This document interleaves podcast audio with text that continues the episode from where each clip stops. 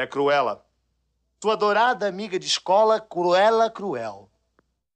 A letra, Cruella Cruel, Cruella Cruel, é mais traiçoeira que uma cascavel. Oh. Em suas veias só circula fel. Oh. Cruella, Cruella. Em suas veias só circula fel. Roger, cuidado. Cruella, Cruella, cruel. Eu tenho bem certeza que Cruella veio de um lugar que é bem cruel. Seus olhos são de alguém, são de alguém que vem do além. E esse além eu sei não é do céu. Uá! Para com Cruella, isso, cruel, Cruella, cruel. É mais traiçoeira que uma cascavel. Em suas veias só circula fel. Cruella, Cruella, cruel. Oh, Roger, você é um tolo.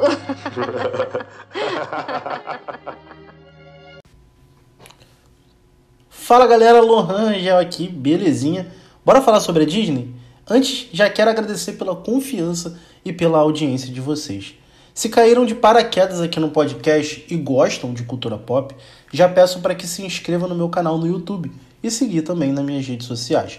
Vou deixar o link aqui na descrição, mas se vocês procurarem Lohan Rangel por qualquer lugar, vocês vão achar tranquilamente.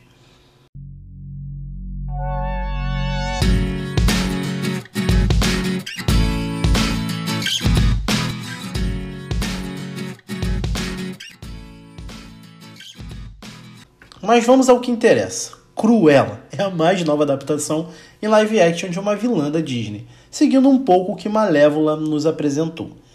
A história de origem da vilã nos mostra um ponto de vista diferenciado da personagem e humaniza a vilã de 101 Dálmatas.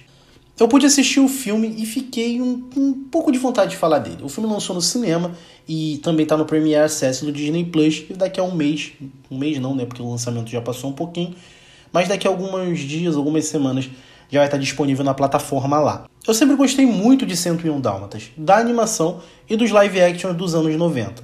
E eu tenho muito fresco na memória a Cruella da Glenn Close, que eu acho sinceramente sensacional. E vou te falar que eu até senti um pouquinho de uma falta dela aqui. Poderiam fazer uma homenagem. Podem ficar tranquilos, eu não vou dar spoiler, mas tem uma festa onde todos os participantes vão com uma peruca preta e branca. Poderiam usar desse pretexto para trazer a atriz aqui para fazer uma ponta, mas infelizmente não rolou. E claro, isso é um desejo meu mais do que qualquer outra coisa, tá, gente?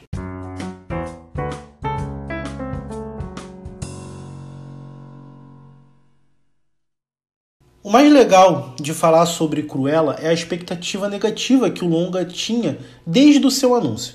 Mesmo que eu curta muito alguns, a maioria dos live action da Disney tem sido muito mal vistos pela crítica. Além disso, é sério, a Disney ia apostar em fazer um filme de origem, humanizando uma vilã que tem o objetivo de matar filhotes para fazer casaco com suas peles? Sério? É, mas ela foi lá e fez. E não é que o filme é mega divertido, cara? Como vocês mesmo viram, uma das grandes comparações a Cruella foi com Malévola. Eu mesmo fiz isso aqui no início do episódio. Mas a grande diferença é que enquanto Malévola tentava justificar as ações da vilã com tragédias na vida dela, Cruella não esconde que a personagem sempre teve um certo tipo de psicopatia. Como explica no começo do longa, seu nome real é Estela e sua parte um pouco mais maldosa, a mãe, apelida carinhosamente de Cruella. Mesmo que o longa use eventos traumáticos para construir a vilã, ele não tenta usar essas experiências como justificativa para os atos da Cruella. Desde criança, a protagonista é geniosa e não segue as regras e padrões sociais. Porém, desde o começo, desde cedo, ela se mostra uma menina criativa, genial, sendo muito apta a criar designs incríveis e planos mirabolantes. Quando criança, a Estela deixa um pouquinho ali o lado cruela aflorar nela, o que faz com que a personagem tenha alguns problemas e seja expulsa da escola que ela estudava. Então a mãe dela decide trocar de cidade e morar em Londres com ela, lá nos anos 70 e tal. O filme se passa nos anos 70, esqueci de falar isso. E Algumas desventuras acontecem e Estela acaba indo morar com o Horácio e o Gaspar. Com o trio feito, eles começam a pregar golpes em Londres, mas a Estela sempre quis ser estilista. Então Gaspar ajuda a conseguir um emprego na loja de grife mais famosa de Londres. O talento da Estela chama a atenção da baronesa Van Helma, uma lenda da moda que é assustadora, assim dizendo, e muito, mas muito arrogante mesmo. O relacionamento delas acaba desencadeando um curso de eventos e revelações que fazem com que a Estela abrace mais seu lado rebelde e se torne a Cruella que a gente conhece. Bem, conhece não, né? Mas isso aí não vai ficar, eu vou deixar vocês verem o filme para decidir se a Cruella que é mostrada nesse live action, nessa história, é a Cruella que a gente vê em 101 Dálmatas ou não. Mais pra frente eu falo um pouquinho sobre isso.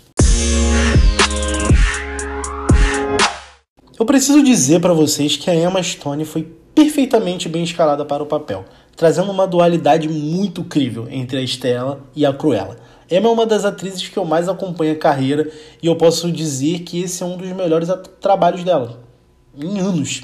Os outros atores do elenco encaixam bem com a atriz, principalmente o Joel Fry e o Paul Walter House, que vivem o Gaspar e o Horácio. Acredito que os dois sejam um dos pontos mais divertidos do filme. Eles não são apenas capangas da Cruella ali, mas são amigos dela, são a família da Cruella. A química entre os três está perfeita. Teve momentos que eu fiquei impressionado com a dinâmica dos três. Foi algo muito bem trabalhado no longa mesmo. E claro, não tem como falar da Emma Thompson, que é o motivo da origem da personagem. A atriz está ótima no papel, mas não tem como não comparar a relação das duas personagens com o filme Diabo Veste Prada, porque é a clara inspiração desse longa. É o Diabo Veste Prada é a inspiração absurda dele. E não é demérito, é muito bem feito.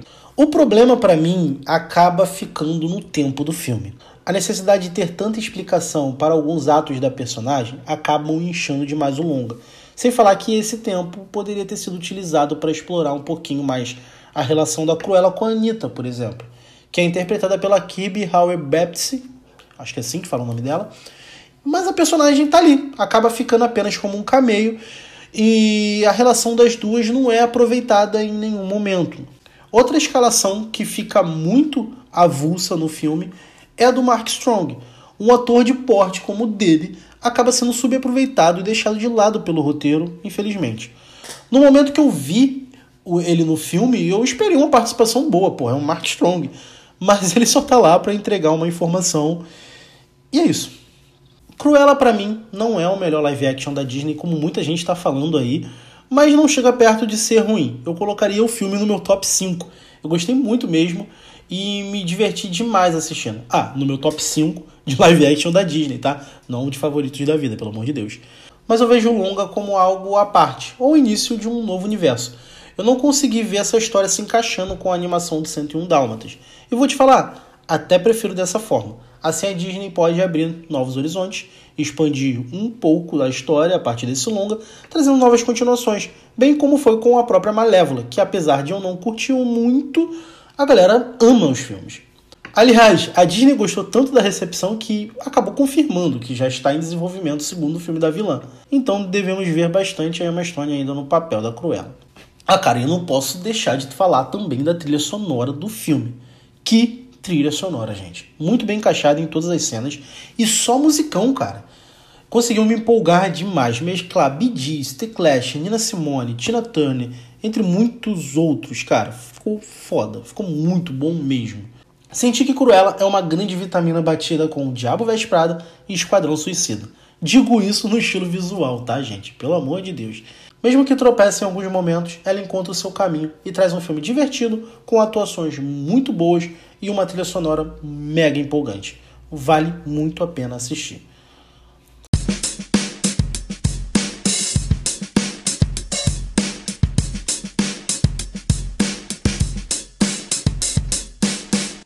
Mas, gente, esse daqui foi um ponto de vista de um amador. Me digam vocês, curtiram Cruella? Se ainda não assistiram o filme, como eu disse, está disponível nos cinemas se você já está se sentindo seguro para ir assistir no cinema e no Premiere Access do Disney Plus, pagando R$ 69,90. e logo o filme será liberado no catálogo da plataforma. Acredito que daqui a umas duas ou três semanas. Mais uma vez, eu agradeço a vocês pela audiência e pela confiança e também peço para vocês me seguirem no meu canal, se inscreverem lá no meu canal no YouTube e também me seguirem nas redes sociais. O link vai estar aqui na descrição do episódio, mas também se vocês procurarem Lohan Rangel no Google, devem encontrar facilmente. É isso, gente. Um grande abraço e até a próxima. Vida longa e próspera, que a força esteja sempre com você. Inox.